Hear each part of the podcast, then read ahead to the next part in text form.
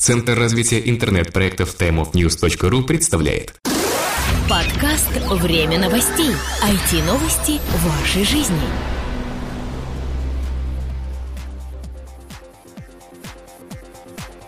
Здравствуйте, вы слушаете 133 выпуск нашего новостного подкаста о всем том, что же случилось в глобальной сети интернет за прошедшую неделю.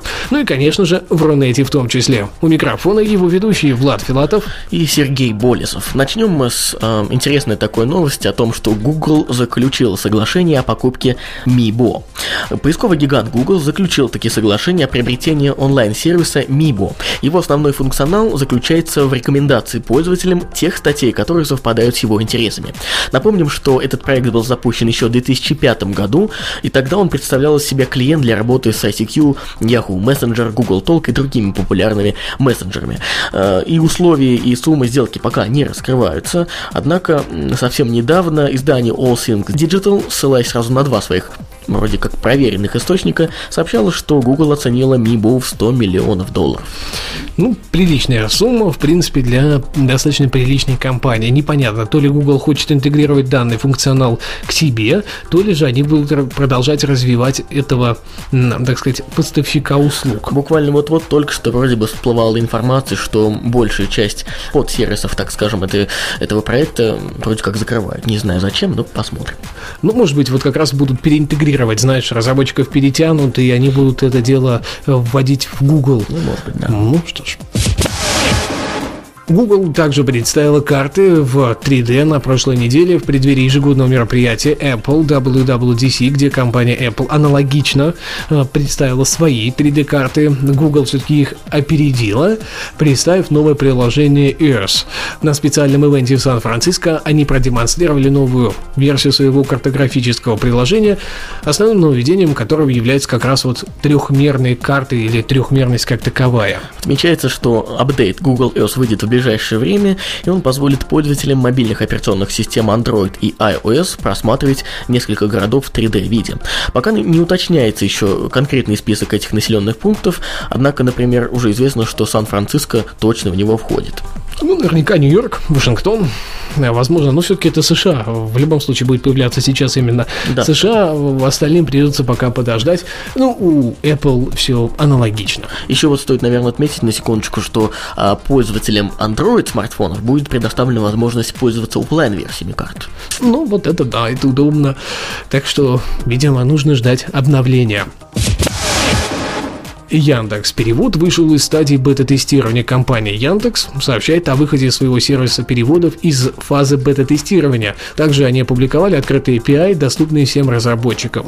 В официальном блоге компании говорится о серьезном списке изменений, которые случились с сервисом с момента его запуска. В частности, расширилось количество поддерживаемых языков к имеющимся английскому, украинскому, добавился польский, турецкий, немецкий, ну, естественно, русский там тоже присутствует.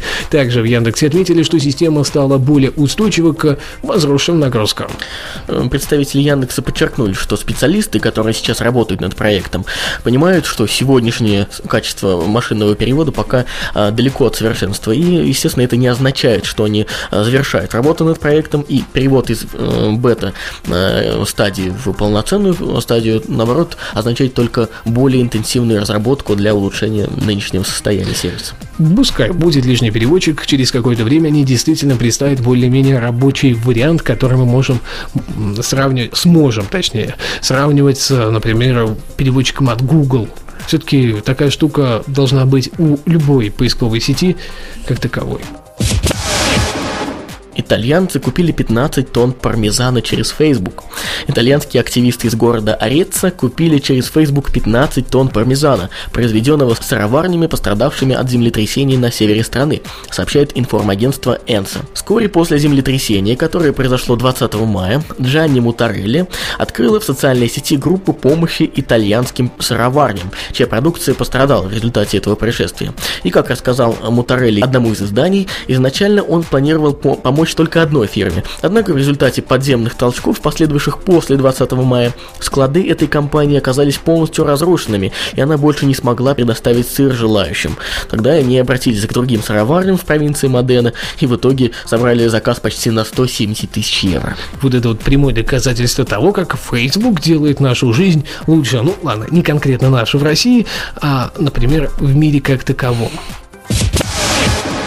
ООН рассмотрит проект налога на интернет-сети. Европейская ассоциация операторов связи предложила взимать с крупных интернет-компаний, например, Google или Facebook, плату за нагрузку которых трафик создает на сети провайдеров, сообщает CNET News со ссылкой на опубликованные в сети документы. Свое предложение они направили на рассмотрение в Международный союз электросвязи, который является подразделением ООН. Проект рассмотрят на заседании, назначенном на декабрь 2012 года. Ну, в принципе, принципе, знаешь, нормальное достаточно решение, ведь э, правильно, они же наносят, так сказать, вред провайдерам. Ну, да. Э, нагрузки-то как раз идут именно на эти ресурсы. Любые социальные сети, поисковики, например, тот же YouTube, да, как видеохостинг, потому что там терабайты, терабайты данных ежедневно у любого провайдера, даже самого маленького, а сейчас, кстати говоря, и даже мобильного провайдера, а все равно нагрузка идет именно в ту сторону. Яндекс Деньги зарегистрируют небанковскую кредитную организацию. Сообщают, что решили работать как небанковская кредитная организация, НКО сокращенно. Об этом сообщается в пресс-релизе. С 29 сентября прошлого года в соответствии с законом о национальной платежной системе все системы электронных денег в России должны работать либо как банки, либо как НКО. Глава Яндекс Денег Евгения Завалишина отметил, что полная банковская лицензия слишком тяжеловесна для них, э, и они решили остановиться э, на варианте с НКО. При этом платежная система Яндекса не исключает возможного привлечения еще одного акционера, однако все-таки э, не увязывает этот процесс с получением лицензии Банка России на работу в качестве платежной системы. Да и кроме того, они не собираются заниматься кредитованием, так что как-то мудно пока это все звучит, но в ближайшее время, я думаю, мы увидим более-менее э, сносные какие-то перспективы, они расскажут, что же конкретно себя будут представлять Яндекс Деньги, к примеру, к концу этого лета. Да. Так? Ну что, три последних новости взяты из портала лента.ру, за что им большое спасибо. Ну а мы переходим к событиям этой недели.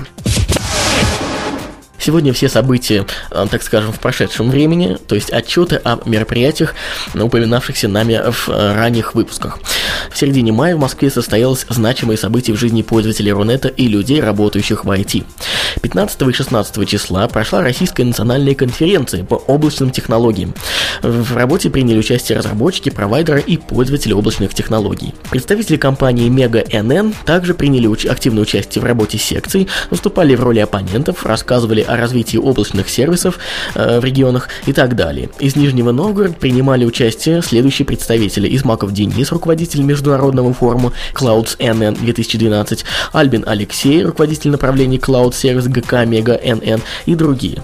Стоит отметить, что программа конференции была насыщенной, и кроме работы секций и круглых столов, в которых принимали участие присутствующие на протяжении всей работы конференции, в первый день состоялось значимое мероприятие – вручение первой профессиональной награды Cloud Air Award 2013. Авторитетное жюри выбрало лучшие компании, внесшие наибольший вклад в развитие облачных технологий в России и мире за 2011 год. Награду за вклад в региональное развитие облаков, э, наибольший вклад в популяризацию облака замкат получила компания Clouds NN. Это наши уважаемые партнеры, с чем мы их поздравляем. Ну и, соответственно, с более подробным материалом вы сможете ознакомиться, просто перейдя по ссылке в шоу-нотах к этому выпуску.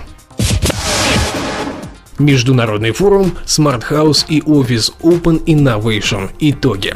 5 июня 2012 года в Москве в отеле Radisson Blue Белорусская компания SVM Group при организационной поддержке компании Connectica Lab и при участии правительства Москвы с успехом провела международный форум Smart House и офис Open Innovation – интеллектуально-развлекательная среда для жизни и работы. Форум собрал на одной площадке более 200 человек из Москвы, регионов России, СНГ и зарубежных стран. Работа платформа, кроме того, еще транслировалась в интернет и собрала значительную аудиторию. Общее число уникальных IP составило более тысячи. Организатором онлайн-трансляции выступила компания HD Media. В ходе мероприятия были затронуты ключевые аспекты темы единого медиа и телеком-пространства в доме и офисе, вопрос о повышении эффективности бизнеса за счет использования новых технологий, а в доме повышение уровня комфорта и безопасности, а также новые возможности для развлечений, игр и связи. Ну и, конечно же, многое-многое другое обо всем знакомимся на timeofnews.ru. Ссылка будет опять-таки в шоу-нотах встречи игроков «Золотой бутсы» в Киеве. В преддверии Евро-2012 состоялась пятая международная встреча поклонников игры «Золотая бутса». Мероприятие по традиции прошло в Киеве. Это одно из самых долгожданных событий в жизни игроков. «Золотая бутса», напомним, это бесплатная массовая многопользовательская онлайн-игра в жанре футбольного менеджера. В ней вы управляете футбольным клубом и соревнуетесь с тысячами реальных соперников. В качестве менеджера вы можете тренировать, покупать и продавать игроков, расширять клубную инфраструктуру, вести финансовую деятельность и так далее. В последнее время онлайн-игры так популярны, что их пользователи образуют некую субкультуру. Так что не странно, что они решили встречаться вместе и проводить целые соревнования. В этот раз во встрече игроков Золотой Бутсы участвовало 80 человек. Большинство из них приехало в Украину из других стран. Многие игроки приехали на мероприятие с женами и маленькими детьми, которые выступали в качестве группы поддержки. В принципе, достаточно хорошее начинание. Я еще раз, третий раз уже говорю, что ссылку на данную новость вы найдете в шоу-нотах к этому выпуску и, конечно же, просто зайдя на timeofnews.ru. Заходим туда, переходим, там есть, кстати, такое достаточно занимательное видео и куча-куча фотографий. Ну что ж, на этом у нас все. Спасибо, что слушали. Услышимся через неделю. У микрофона были мы, Сергей Болесов и Влад Филатов. До следующей недели. Пока-пока. Услышимся. Подкаст выходит при поддержке независимой ассоциации русскоязычных подкастеров ruspod.ru. Подкаст «Время новостей». IT-новости вашей жизни.